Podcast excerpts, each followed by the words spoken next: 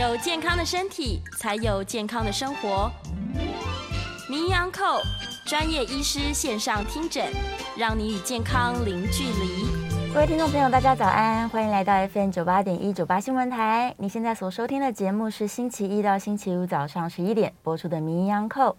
我是主持人要李诗诗，我们今天的节目正在九八新闻台的 YouTube 频道直播当中，欢迎大家可以打开你的 YouTube 来到直播现场哦。同时在聊天室，我们可以及时用文字做线上的互动。好，在这个新冠疫情已经困扰了我们这么多年以来，可能有一些听众朋友已经发现说，哎，为什么身旁的朋友们在陆续这个确诊之后，似乎带状疱疹的发生率也比以前上升了一些呢？就最近时常就听闻有人说啊，天哪，我好像得到皮蛇这样。所以今天我们在节目当中就要来好好的讨论一下关于这个带状疱疹究竟它是什么样的一个疾病，我要怎么样来对付它？欢迎今天的来宾是台大医院麻醉科的教授孙伟仁孙医师，欢迎。哎，诗诗你好，各位听众大家早安。孙医师早安。嗯，是我们之前在节目就有提到了，就是很痛苦啊，只要这个得到带状疱疹的人都太痛苦了，所以今天就要借重这个孙医师的专长来跟大家讲一讲，就是带状疱疹它是不是像以前古人说的，一定是被魔神仔纠缠，所以他还要把它斩掉这样。它有很多神话哈，在嗯，台湾人叫皮蛇啦，哦，对，皮蛇。那广东人叫飞蛇，飞蛇，呃，皮蛇啊，哦，所以到底是台湾语的飞皮嘛，哈，嗯，跟皮只是一个字的差异，所以不管什么，它中间都有一个共同的字叫做蛇嘛，蛇。那它之所以叫做蛇，是因为它的长相啊。这是长长的一条，嗯，不像我们一般的皮疹是属于一块的啊，所以是散布的，它是一个连续性的，所以我们都在讲，呃，它是一种皮肤病。其实，尤其这次的这个疫情啊，已经困扰了我们整个全世界已经超过两年以上啊。COVID-19 从二零二零年初到现在，快要进入三年了。嗯嗯，随着我们对病毒的了解，我们就发现说，哦，原来这个。皮蛇啊，哈，这所谓的带状疱疹啊，那它有一个更熟悉的名称，在我们小时候都接种过的一个疫苗，是叫做水痘疫苗。水痘疫苗啊，就是我们的这 chicken pox，chicken pox 就是水痘嘛。对对。所以小时候，如果你看过我们孙子的 chicken pox，就是所谓的水痘啊，就是鸡的豆子。哦。它就是鸡在撒米的时候，哈，对，就是撒出去，它全身各地都有，然后满地都是这样一点点的。那这种叫做水痘疫苗，水痘，嗯，它是一种感染症，是。没有错，是。带状疱疹的前身，在我们第一次得到的时候叫做水痘，哦，所以它是一个感染症，是。当它成为所谓的带状的时候，疱疹的时候，嗯，它是同一个病毒，它是同一个病毒，只是表现不一样了，它 是它同一个病毒，只是。第一次你得的水痘是从外来的感染，对，你从来没有接触过，所以你就有了病毒就在你身上，嗯，但是它没有离开你，哦，它跟你长相左右，躲在身体里面，它躲在我们身体里面，经过很长的一段时间，是，等会就会提到什么样的情况，这个水痘的病毒，呃，就随着带状疱疹的病毒，嗯，它会产生复发，哦，它复发的时候就叫做。带状疱疹是，所以它跟水痘是同一件事情。嗯，所以严格来讲，水痘疫苗到成人打的水痘疫苗，就是带状疱疹的减毒以后的疫苗。哦，它的针对的对象都是同一支病毒，同一支病毒。对。哦，意思是说我小时候假如没得过水痘，我长大之后才遇到这个病毒，我可能会用水痘的方式表现出来。哦，对，你就等于第一次感染哈。我刚刚一直在强调。嗯，带状疱疹，它不是一个感染，带状疱疹是一个复发，它是复发，就是你我们以前不是有说火气大，嗯嗯，你你常常是嘴嘴巴就有单纯性疱疹，对，就是我们火气大压起来哈，火气大那个长出来的，嗯，它不是一个感染，它是因为你抵抗力变弱的时候，单纯性的疱疹病毒它就复发了，跑出来了。那同样的道理。长在身体上的，嗯，那叫做带状疱疹，是。它都是一种复发。哦，所以刚才诗诗讲了一个 一个假设哈，假设。假设我们小时候没有机会得到疱疹，不，对不起，水痘，水痘，对。啊，就 chicken pox，嗯，那么现在不太可能，因为我们在小时候都有什么三合一疫苗。啊，是是，它以以以台湾的状况，这个疫苗施打率是是非常高的哈，嗯，它基本上一定会暴露在这个水痘的这个呃侵扰侵扰之下。是，就算你没有得到，你应该也接种过疫苗。嗯，他如果真的幸运还是不幸运，就是这个从 这一辈子生下来，对，就在丛林里面没有机会接触到水痘。是，那他长大以后第一次碰到水痘的病毒会怎么样呢？会得到水痘吧？他得到的水痘就不是小朋友的水痘了。哦，他得到的水痘啊。是一种很危险的水痘，是。意意思就是说，这个病毒它不是只是侵犯我们表皮，造成你两三天的发烧、喉咙痛、感冒症状，它最可怕的是，它会跑到我们的中枢神经系统，啊，形成细这个病毒性的脑膜炎，哇，还有叫做脑炎，那听过吗？啊，最近 COVID COVID 也有一些小朋友得到以后产生很严重的。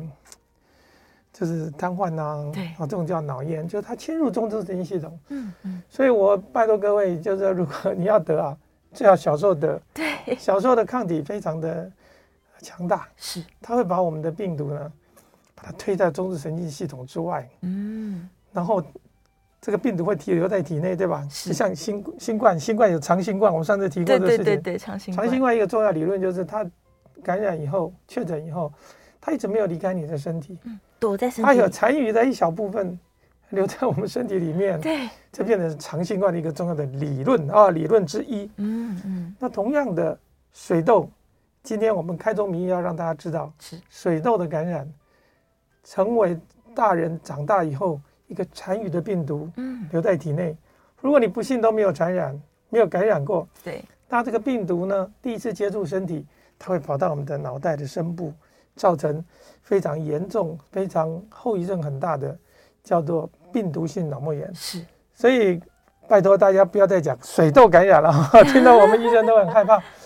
但是你说是病毒复发，嗯，那就是带状疱疹的复发。是，那这件事情是完全不同的档次，一个是在中枢神经系统之外，嗯，的周边神经系统，对，就是我们看到的表皮的症状。嗯，原来如此，所以。小时候如果也没有打疫苗，也从来没有得过水痘的人，反而最好 去打一打，赶快去打一下疫苗，赶快去打一个水痘疫苗，或者是你打一个所谓的带状疱疹疫苗，嗯，其实这同一件事情，是是是，这是最安全的事情。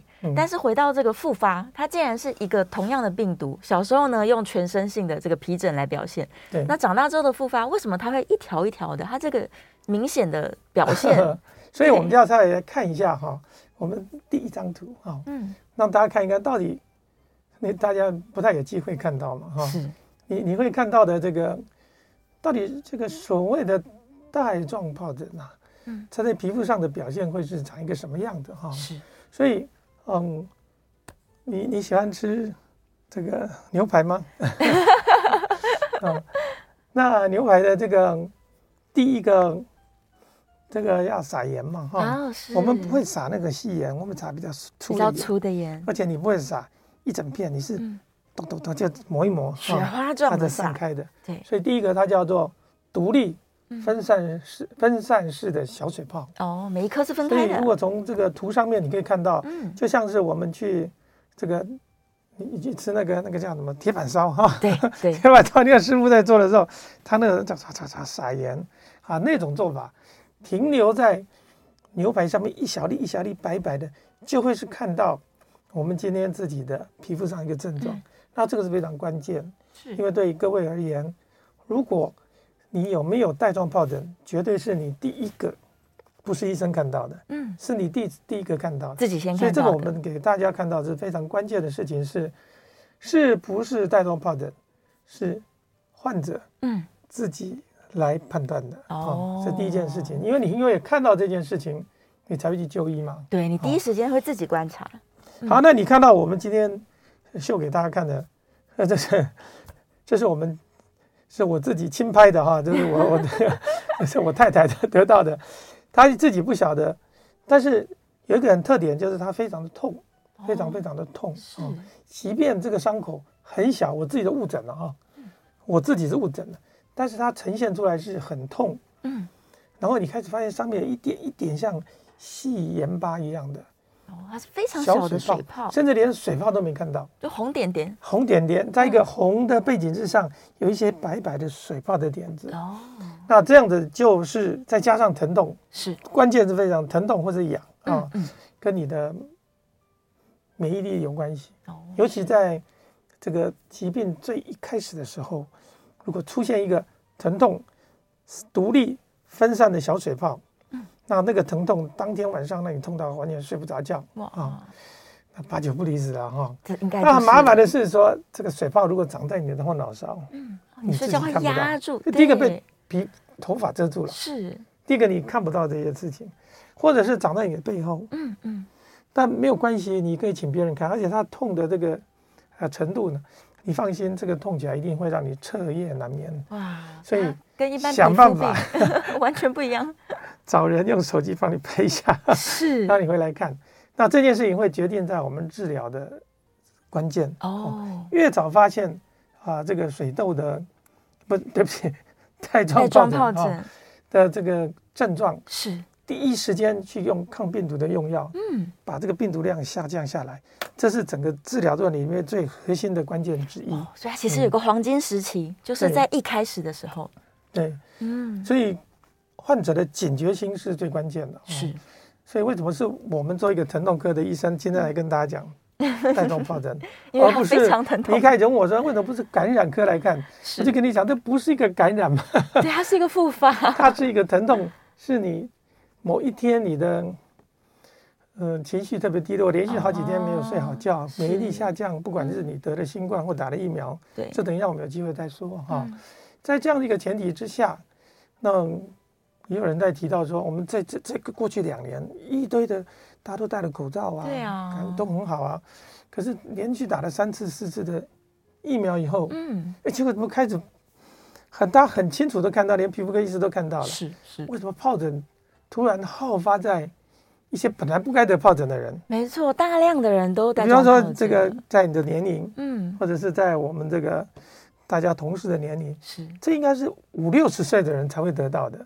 怎么会在二三十岁人普遍的得到呢？是，其实很重要的关键就是免疫力被干扰了。哦，干扰了。因为疫苗，因为确诊啊，啊，所以整个等于就会跟我们今天的主题是有关系的。嗯，嗯，如果我们今天不能靠着自己很强大的，嗯，免疫力吧，是，因为我实在对所以免疫力这件事情，嗯，我我我觉得大家都。不是那么有把握的啊！经过这次疫苗的摧残以后，病毒的摧残以后，因为我们的身体在一个起落之下啊，像这两天这个气温零下二十度以下了，对，那么你就会开始发现，我明天的门诊病 疱疹的病人可能又多起来了哦。所以我我们第一时间在看这个所谓的周期起伏里面，那我就就为什么我在上节目，我也就会很跟各位说，第一件事情。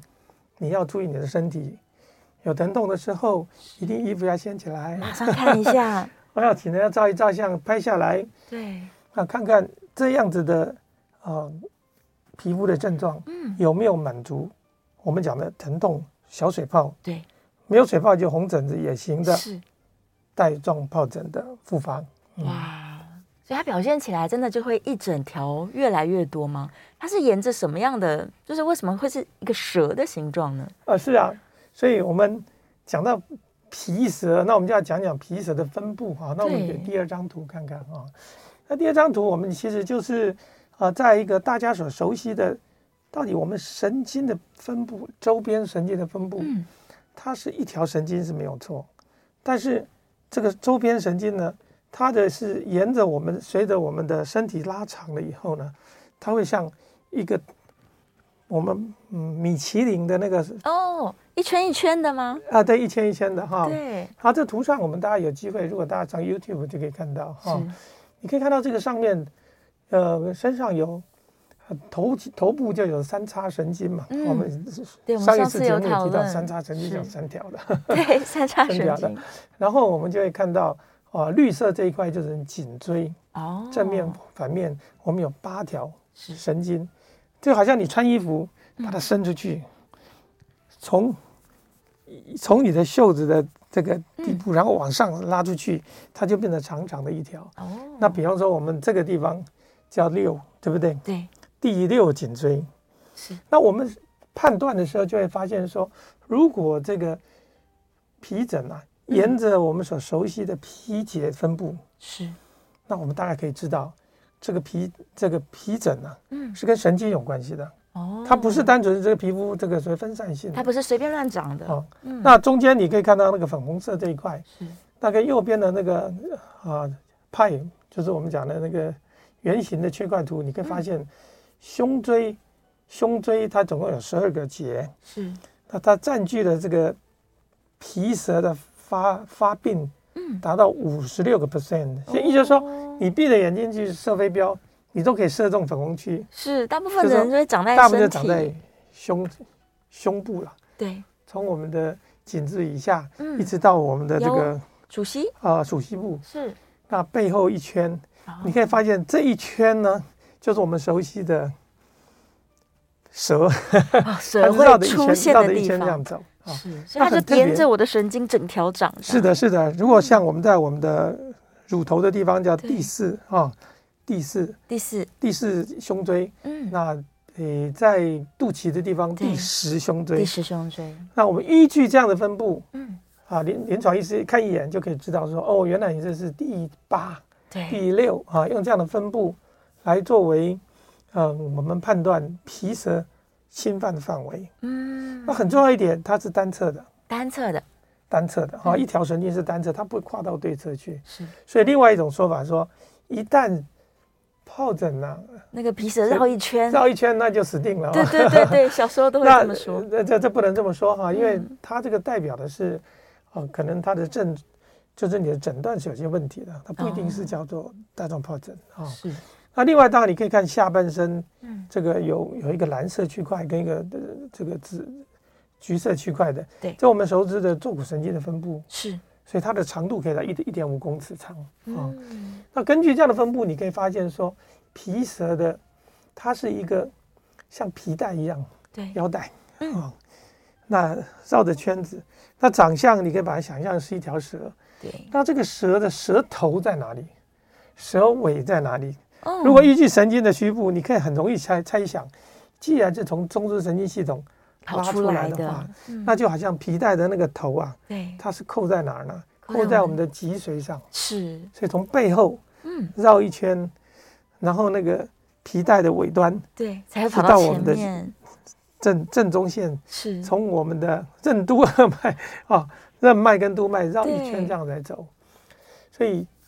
皮带的认知或者毒蛇的认知都可以由它的头跟尾，嗯、所以你可以简单的看得出来，是。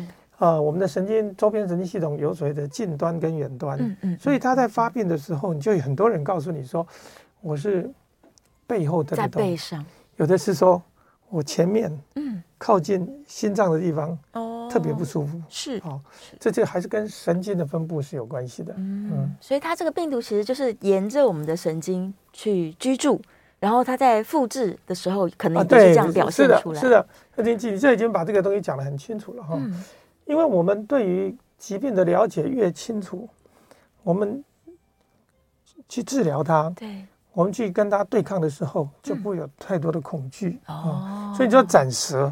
对，他我们说斩蛇，那你要斩哪里呢？是很多是，对我到底要把哪里切斩斩舌头还斩蛇尾？我们大家都知道斩蛇要斩七寸了哈。这个我都会讲哈。是，所以蛇的头，它就就是说，如果我们这个带状疱疹是从周边神经开始来的，我们就要去寻找这个蛇的这个最。这七寸的地方在哪里？对啊，那我们是不是可以？我们下一张下一张图呢？那我们要特别准备这些的图，让各位大家熟悉一下，来看一看，就是到底中枢神经系统它的长相呢，是不是真的跟蛇是很像啊？对啊，它真的有个头跟尾巴吗？哦，当然当然哈。那它这个头啊，就是我们所谓的中枢神经系统的那个神经节所在的位置啊。就是神经的发电机啊。是，刚您提到这个发电机哈，这发电机里面提供能量，呃，我们从这里面看到的就是，如果我们第一次得到水痘以后，是，它这个病毒就躲在我们身体的周边神经系统哦，它不会进入到我们图形里面那个圆圆那一块，就是脊髓，或者到大脑，不会的，它不会进去，它就躲在这个。蓝色那个小圈圈，嗯，蓝色那个看到没有？蓝色那个。有一个小小的圆形，哎，叫做背根神经节。啊。啊！如果大家字放大一点，叫背根神经节。背根神经节，它意思就是说，它在脊髓的外面，嗯，它不在生殖神经里面，就周边神经的起点，就是我们的讲的蛇的头的位置。哦，也就是我们讲的蛇的毒牙的位置，嗯，咬在那边，哎，对，那就是最关键的地方，嗯。啊，听起来挺可怕。对，听起来真的是。那么蛇不害人啊，你不你不去干扰它没事嘛？对、啊，它也要吃东西嘛。那这个这个带状疱疹的病毒就是以前熟知的水痘病毒啊，它是 DNA 病毒。嗯。它就是像 B 型肝炎，我们节目里面一定有很多人提到 B 型肝炎。嗯、B 型肝炎跟带状疱疹是身体两个跟我们。共处共存的，共存的，他也没事，他没事，没事就没事，平常没事，他在做休眠状态。啊，所以你最好祈祷，一直睡觉，我们就让他能够处在休眠，对，很像这个吸血鬼，就把他关在这个地下室，不要给他这个永远不见天日。啊。对，那休眠是靠什么事情？他被激活了，然后我们体身体的保护力，是，那你可以看到我们这画面的一些虚虚线点点的，这病毒它躲着没事。那神经的末梢，就往右边走到我们的这个皮肤的表面，它形成一个像手手掌向天的一个一个一个一个造型啊。所以当这个末这个末梢的神经就迎向我们的皮表，那我们身体才会有任何的感知嘛。这是正常的神经，你可以看到它是一个用蓝色非常。安宁，一个树状的结构，是的，对，来到皮肤。那我们来看看，就是说，它一旦被激活以后怎么办呢？哈，我们看下下一张图，它一旦被激活的时候呢，嗯，它的表现就不一样了。我们常以前讲飞碟，飞碟是，它就是它受到指示啊，小时候开始作乱了。等等，我我决定，我决定要起来。对，让你看见我的存在。呃，干点事儿了哈。那这件事情呢，就让我们知道说，一旦它被激活了以后啊，哈，我们就会看到了很多的这个病毒呢，从我们的末梢跑出来，跑出来。那跑出来就是我们刚刚讲的这个皮肤的表面哈，是，就会看看到那个红色的点点。好，我们稍微休息一下，广告之后回来继续跟大家解析哦。回到 FM 九八点一九八新闻台，你现在所收听的节目是星期一到星期五早上十一点播出的《名医央叩》，我是主持人要李诗诗。我们在节目中正在讨论关于这个带状疱疹相关的非常重要的讯息。再次欢迎今天的来宾是台大医院麻醉科的教授孙维仁孙医师，欢迎。哎，你好。嗯、好，回来我们继续讲这个本来休眠躲在神经节里面睡觉的这个皮蛇，这个水痘的病毒，它有一天突然。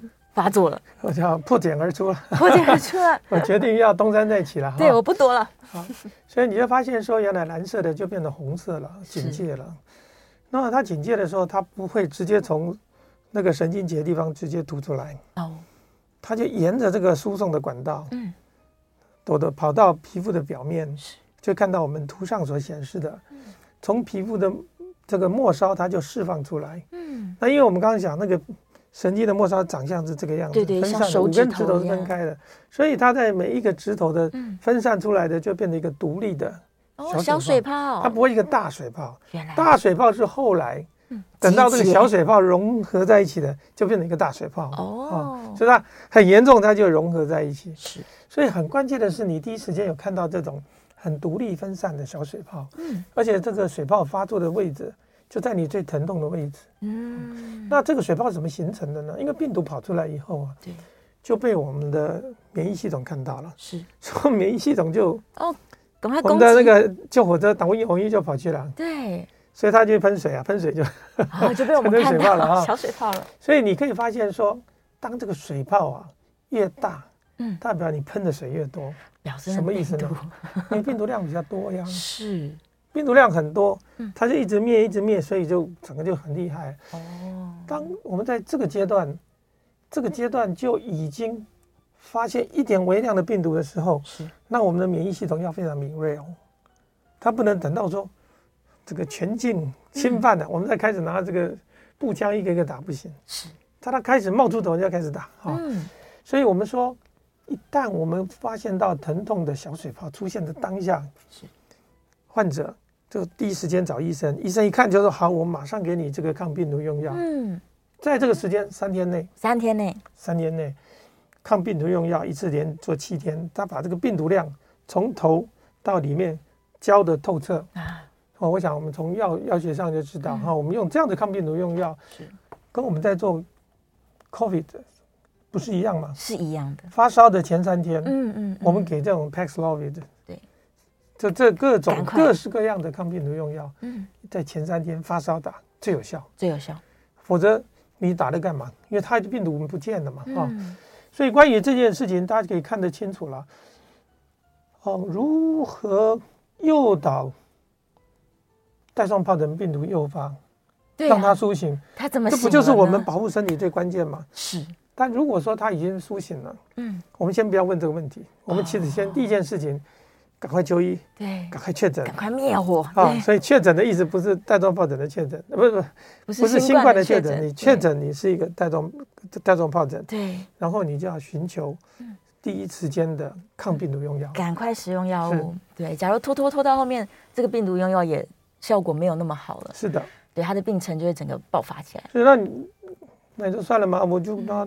发作又怎么样呢？那是因为你没有发作过啊。对，真的是太痛苦了。我听到很多人就错过那个黄金时期啊。对，整个病程拖到很多个礼拜。是，所以我们可以看下一张的这个，嗯、我们给大家看的就是说，疱疹的发病是它其实不是只有单纯对于皮肤表面的一个灭火的过程而已。嗯，它带来的是。全境的免疫系统的激活，是代表的是我们，呃，在这个之前累积的免疫的负债啊。那所以你可以看到，它不仅仅是疼痛而已，嗯，它产生的是什么？它产生是一种共病状态。是这种痛，如果痛过的人，我想听众一定会非常有感啊。嗯嗯、痛过的人叫痛不欲生了，对，真的叫痛不欲生，就不想活了哈。什么意思呢？第一个，你会失去了你的生活机能，嗯，嗯食衣住行娱乐的生活机能。从图上我们可以看到，他没办法睡觉，哦，他没办法工作，嗯，甚至连吃饭的动动机都没有，连讲话都不想跟人家讲。哇，哦，那睡觉根本翻来覆去没办法碰到衣服，是。然后他还会造成这个他的所有的这个，嗯，他的这个这个作为一个跟别人。尤尤其长在脸上啊，哦，他根本不 想那个那个那个那个形象的这种影响啊，对，它更是明显的。是，所以他对生活机能啊是非常不利的。嗯，那有有这个数据，我们有这个数据显现哈，是过去主要以前那个年纪大的人，他以前身体很健康，特别是健康的老人，是突然间得到疱疹以后，嗯，他这是他这一辈子第一次有自杀的念头。哇，因为这个太剧烈了。他很健康嘛，对，我从来没有说活得会活这么辛苦，是，所以他常常一来就这边哭丧着脸说：“医生，你给我一枪算了哈，哦，没有给我一枪，你给我药，让我一堆药我就吃了就就去一了百了啊！我不想这样过日子，这样过日子一点一点乐趣一点乐趣都没有。嗯，所以为什么带状疱疹的治疗，第一个要及时治疗，是，第二个呢要预防它的发生，嗯，啊，然后呢更重要的就是说。你得到一次以后，你会产生恐惧哦。对，会害怕再复发。那好了，我得到一次以后，我也不会再发哦。嗯，有这种事吗？不一定。你得了新冠以后，永远不会再发作吗？还是会。现在发现不是这样子了哈。现在以前认为说得了以后终身免疫，嗯，摸机关逮机啊。没有没有。如果新冠教了我们什么事情，就是过去所有对病毒的了解、感染的了解，嗯，通通都被推翻。以前说打一剂疫苗就可以，现在要打第四剂、第五剂，对，对不对？没错。而且病毒不断在改变，所以这个带状疱疹也是如此啊。嗯，不管是不是绕一圈会死啊，会不会得一次以后不会再得第二次呢？是这我们都是要检讨的。因此，你如果得到了，它就是一个警铃，它告诉你说，嗯、你怪怪的哈，哦、你的免疫力 hold 不住了，对，它失衡了，你没有你想象中那么健康，嗯，哦，你觉得你很强大，这叫自我感觉良好，那你发作一次就知道，哦，嗯，哦，原来我没有我想象中健康，哎，我也是会生病的，哦、是，那下一步是什么？那才是我们更关键的，嗯，你要怎么去预防？所以，我们刚刚讲的这些对于病毒的认识，是。它藏在我们身体的什么部位？嗯，如果我们不能把它揪出来毒打一顿的话，那我们要该做的事情是，你家里的保全系统要做得够好，要多请一个嘛。对对对对对，是吧？你说你说我不请保全，小偷天天进来，那我养一条狗也行啊。那这就是一个我们对于免保免疫系统嗯啊的一种保护作用。是，所以很多的这个。听众其实很多都一直在问的同样的事情，就是这些年来两年来，嗯，大家对疫苗的认识已经远远超过过去大家四十年、五十年的尝试了哈。突然之间很认识疫苗了。啊，是，所以我觉得对带状疱疹的整个的防范，嗯，这个时机点是非常好，是。因为我们有个基础的认识，嗯嗯，呃，不管是对新冠的，对于这个子宫颈疫苗的，对。肺炎链球菌的疫苗，是把这些想法、这些知识应用在我们对于这个带状带状疱疹，它一样是有用的，是一样的。所以我一样要让我的身体更强壮，不要有压力，要运动。所以对付新冠跟对付这个带状疱疹的病毒，我们是同样一个态度。这个叫做我们的，我们叫做健康势能哈。是我们得到这些所有的社会天天在看这些烂牙，看这些讯息，嗯，我们把这些。恐慌性的商业性拿掉以后，其实我们累积的是正确的知识。是，所以下一步我们就可以看看说，那到底怎么治疗？我们的下一张图，对啊，哎，到底该怎么办呢？我们看看我们的下一张图，就是说，那医生怎么治疗，或者是你自己诊断出来了。啊，自己发现很痛啊，对，哎呀，睡了三天睡不着觉，嗯，那我们赶快去找，嗯，疼痛科医师，那医师就帮你看，哦，你这，嗯嗯，你这个叫做带状疱疹，果然是长在你的胸椎。那你过去如果没有什么特别，那我们怎么做呢？我们急性，我们就会发现，在潜伏期、在急性期的过程中，我们就把病症找出来的时候，是第第一时间灭火，嗯，很关键吧？效果最好。好，家里的火炉起火了，你第一时间要把它喷掉，得马上盖起来，不要等到都盖起来，你再叫再叫再再叫叫幺幺九来，那也太晚了哈。所以在急性期跟潜伏期能够盖掉是最重要，不管你身体。健康状况是什么？是，然后当他皮疹皮疹发出来以后，嗯，我们开始要针对他的皮疹的治疗啊，提供一些止痛药物，嗯，提供一些舒缓的药物，提供一些表面的，嗯，这一些让他不会再去继续扩散，然后造成自发性感染。是，所以自发性感染就是你的水泡，呃，有些人就会拿那个电玛嘎哦。把它粘起来。哦、还我还看过很多人拿那个牙膏哦涂在牙膏涂在上面啊，哦，它凉凉的很舒服。嗯，那还有人各式各样的用用什么方式去烫哦，嗯，这是很糟糕的一种行为。是，因为皮肤它其实是一个无辜的受害者。嗯嗯，它没有错啊，它的问题是从里面出来的毒素，对，跟我们的自体我们自体的免疫系统的这个交战的一个战场，它需要的只。很细心的呵护它。嗯，如果这个时候你把这个皮肤弄破了哈，啊、甚至你给它加上一些这个很刺激性的东西，是，这时候皮肤会产生一种啊过敏性的反应。嗯嗯，我们曾经看到有人皮，有然后整个水泡长了好大一个水泡，那其实这个不是因为带状疱疹引起的，是，是因为整个治疗过程失败所引起的。哇，好，所以这件事情要告诉各位，它就是一个止痛。嗯那我们所需要的一个止痛，嗯，那我们止痛的方法有很多，我们用的是像，嗯，一些什么抗癫痫用药啊、鸦片类的药物啊、消炎止痛都 OK，但基本上在前七天就可以啊，前七天。是。等到这个过去了以后呢，嗯，就完了吗？就好了吗？皮肤好了以后，我们发现哦，嗯，大概有大概一层到两成，我们简单讲叫十五百分之十五的患者会形成所谓带状疱疹后的神经痛。哇，啊，这个神经痛就会延续时间非常久。嗯，那如果把这两件事情，这件事情跟新冠的感染，新冠是感染哦，这是复发哈，我们一再强调这件事情，你就会发现了，两个是一样的，非常类似，真的是。啊，新冠现在大概是二十五 percent，对，啊，二十五 percent 啊，二十五 percent 的人。会有长期得到确诊以后，嗯，它会变成长新冠。对。啊，那当然这件事情，不管是带状疱疹引起的带状疱疹后的神经痛，嗯，或者是新冠引起的长新冠，对，都可以靠着预防性的是。这个疫苗，你打个三剂四剂的疫苗，嗯，会使得这个发作以后的后遗症对。跟延长的作用呢大幅减少减少。这个文献已经讲得非常清楚。哇，所以你一定要一直给他疫苗，去让你的免疫系统认识这个病毒。对，对，他一旦越认识，他就越不容易发作。对，他后遗症也会大幅减少。哇，太重要了。所以无论是这个前期、中期还是后期，我们其实都有方式来对付它。这跟新冠是一模一样的。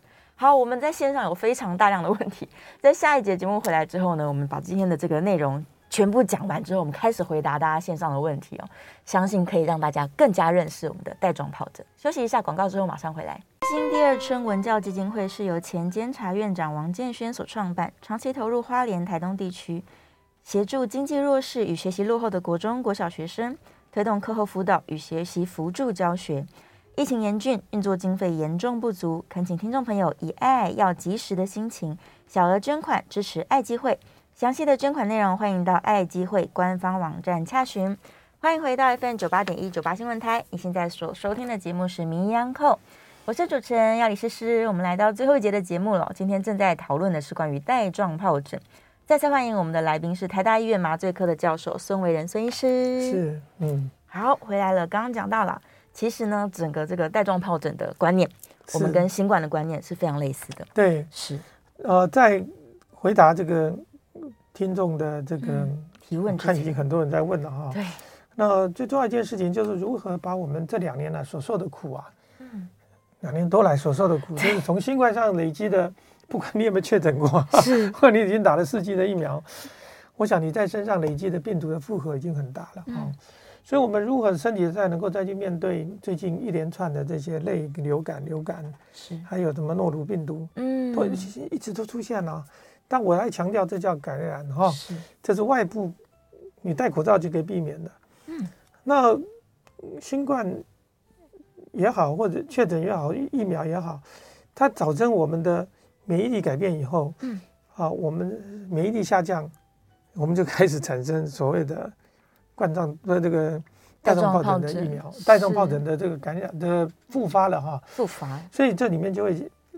反正一件事情就是疫苗的重要性，是。因为疫苗啊，嗯，一如我们现在的新冠的各式各样的疫苗，嗯，它不是说你打一次就好的哈，它现在疫苗一直在科技的进步，那最新的疫苗，刚刚我就先跟各位讲了哈，因为疫苗，嗯，它有新的次蛋白的疫苗出现以后，那尤其是在今年年年中的时候出现以后呢。你会发现最近很多人在开始在讲，对。啊，带状疱疹的疫苗，没错，那是因为新的疫苗产生，它产生的保护力比以前的旧式的减毒疫苗，减毒疫苗。它强大了很多，嗯，而且它打打完以后呢，它的呃保护力，包括后来再产生这个的带状疱疹神经痛的这件事情，嗯，也有很也有很好的这种保护作用，是，所以我会。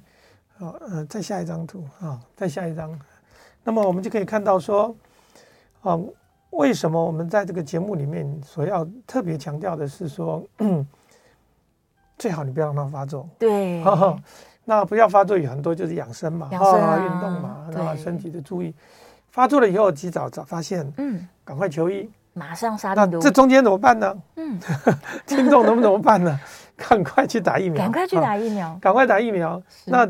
等会听众就会一直问的，就是说我打过这个 A 一二三四五六，对，那我就问各位啦，你打过流感吗？你打过流感，你每年要打呀，每年打的，因为啊，流感是一种感染，是，是一种我刚刚讲一种感染，对，因为这个病毒会不断的改变，它变了，形状改变。带状疱疹不是一个感染，它是复发，它是体内的复发，嗯、所以它病毒是固定的哦，同一个哦。所以你打了疫苗只要一种就好，是。好，所以它的目的是提升我们对一个固定的病毒体内病毒产生一个长时间的监控。嗯，老大哥就监控你，你不用去担心它会不会突变，它不会的。是，所以这个疫苗本身的优越性，它的专一性。还有它的这个稳定性就变得很关键啊，所以如果你结合我们刚刚讲的带状疱疹发作的病程跟新冠病毒发作的病程，你会发现两个根本就是兄弟，对，看起来真的是几乎一模一样。因为想的就是兄弟嘛，对、哦。那解决这两件事情就是疫苗哦，美国也是一样，台湾也是一样，就是该打疫苗。那在美国西岸，他们、嗯、他们当然因为台湾的健保还没有完全 cover 这件事情，美国的西岸五十岁以上的人。冠带状疱疹免费试打哇！免费试打了，免费试打，免费试打。所以为什么我们很积极在推广这件事情？对。那台湾因为这个疫苗是刚推出来，太新了，大家还没有意识到，还没觉得没有什么。嗯、不管健保有没有给付这件事情，公费的还没产生之前，我会建议各位，你对自己的免疫力不是很放心的人，对，不是很放心的人，先赶快去打哈，赶快去打一打。对，他有新的这种疫苗，是。那如果有这个机会，大家可以上网去看，他有很多相对的。这些知识了哈，嗯嗯嗯，那我们是要请大家来问？大家的问题实在是太多了，但是他们他们没有问到一个关键，就是假如我现在正在发作期，我有可能会传染给我旁边没有没有复发的朋友吗？啊，是是哈，这个我刚刚讲，这不是一个传染病，不是吗？是，它不是传染。既然它不是传染病，就不用担心传染给别人啊，因为是我自己。那唯一唯一唯一你要担心的是，你有没有一个小孙子？哈，孙子哈，他的年龄可能在打。这个水痘疫苗之前啊，还没有得到过的，你可能会传染给他。是他连疫苗都还没。对其他人来讲，那本身就是病毒啦。嗯，谁传染给谁还搞不清楚了。所以你不用担心。是是。我一直强调，如果你记得这不是一个感染病，对，你就不会去恐惧它。嗯。你要担心的是，那我的保护力够不够？我的免疫力是不是一如我心中所相信的这么强大？嗯，原来如此。好，我来看看我们线上的问题有哪些哦。彦良说：“对，很多人就是在新冠那个确诊或是康复后，合并带状疱疹发作了。那哦，燕良的意思是说啊，假如我现在正在新冠，而且我可能还受到这些症状困扰，嗯，那同步我又产生了带状疱疹的症状，那我是应该要两件事都积极的赶快治疗？哦，是的，如果你现在已经得到带状疱疹啊，你确诊以后，嗯，或者是打疫苗以后，我讲的新冠哈，在这个两周之内，对。”你的带状疱疹复发了，嗯，我们把两件事情当做同一件事情。那带状疱疹一旦复发，就像新冠得到感染一样，嗯、我们在第一时间是不应该打疫苗的。对，因为我们身体已经受到病毒的催这个激动以后，我们的免疫系统已经激活，形同打了疫苗了哈。对，所以如果是已经得到带状疱疹的复发的人，嗯、我们会建议半年到一年是。再去打带状疱疹的疫苗。哦，啊，坊间有人说啊，那你打到你发作了，我赶快去打疫苗，是，这不是很奇怪吗？因为你才刚刚得到，对你，你得到的时候，你已经身体已经都被，嗯，你的抗体啊，都已经是非常强大了，你去打疫苗干嘛？嗯，就像我们确诊之后，其实也不用立刻打疫苗，你是火上浇油嘛，等一段时间，它的会更严重啊。是是是。那现在已经发现说。呃，以色列的全国性的追踪调查发现，嗯，嗯，打完疫苗的，打完新冠疫苗的，是的人，两周内，两周内，嗯，会有带状疱疹复发的，哇，比例大概多五十 percent，五十 percent，而且在年轻人身上。非常高，这代表说，我们做这些新型的新冠的疫苗啊，对我们身体的免疫力产生很强大的一个一个重新的。重新洗牌了，对、哦，原本有的这些免疫系统可能都被排挤了，是、嗯，所以导致我们保护自己的这个能力都被下压下去。嗯，所以本来打疫苗不是说太大的危险性，而是这种嗯 RNA 疫苗，不管是莫德纳或者是 BNT 疫苗，对我们的免疫力啊，真的是嗯。是一个很强烈的挑战哦，哦，年轻人打了会发烧，会产生很多的后遗症，那代表的是免疫系统也受到很大的干扰。是是，嗯，好，再来看一下哦，很多听众朋友的问题都是啊，他可能打过疫苗了，打过疱疹的疫苗，嗯、但是他还是过了一两年之后又发了，那他是应该要再打吗？是啊，我我的建议是急性的带状疱疹，刚刚讲了哈，如果你是健康状况还好。啊，免疫系统还好，你没有在做什么化疗，你没有在不用类固醇，嗯，啊，你也没有一些很明显的免疫的压制哈，哦、那我会建议一年以后打，一年以后得到疱疹，疱疹复发以后，一年以后再打，再打疱疹的疫苗，是。啊，那打的是新型的疫苗，新型的疫苗，新型有一种新型的疫苗，那你打的这种过去的疫苗是属于。所谓的减毒疫苗，减毒疫苗，减毒疫苗就是把细菌呢，用把它这个用福马林把它这个杀死了，对，然后取它上层的这些蛋白去制作的疫苗，这种疫苗就是一般小孩子在打的疫苗，嗯，它的呃产生的效期性会比较差一点，是，所以目前大家认为说，过去的第一代的疫苗，现在在。很多国家已经慢慢都都下市了，渐渐不用了。新新型的疫苗，新型的疫苗现在台湾刚上市，在国台大我们也做了一些长期的临床试验的追踪，是它的十年的保护力，嗯，是有的。所以刚刚讲说两年是的确早了一点啊。那另外就是年纪大的，比如说七十五岁的，是阿公阿妈这种，嗯，那我们也建议你打的是新型疫苗，新型的，因为旧型的疫苗保护力就是两年，就是两年而已。对。那七十五岁以上，他就没有宣称任何的长期保护力。哦。啊，所以嗯 呃，这里面也有人问到说，活性还是非活性？对，目前没有什么叫非活性啊，活性蛮可怕的哈，所以都是次蛋白疫苗，次蛋白疫苗。啊，就像我们的 RNA 疫苗的莫德纳 BNT，它也不是活性的，是。它取的是里面表面抗原，嗯，里面一个特定的一个 S 蛋白。一个结构。啊，所以它打的是个次蛋白疫苗。嗯，那我们讲的 HPV 啊。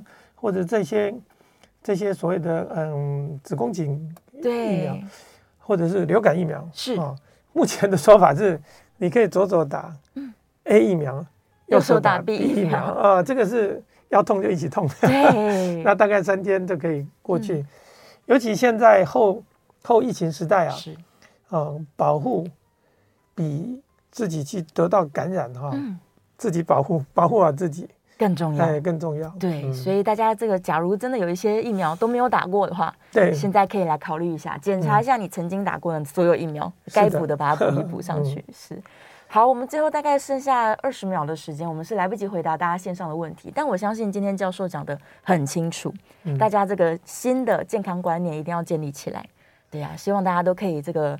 赶快把疫苗该打的打一打，然后呢，这个面对所有的病毒，我们都是健康的态度。好，我们谢谢教授，下次见，谢谢大家，拜拜，拜拜。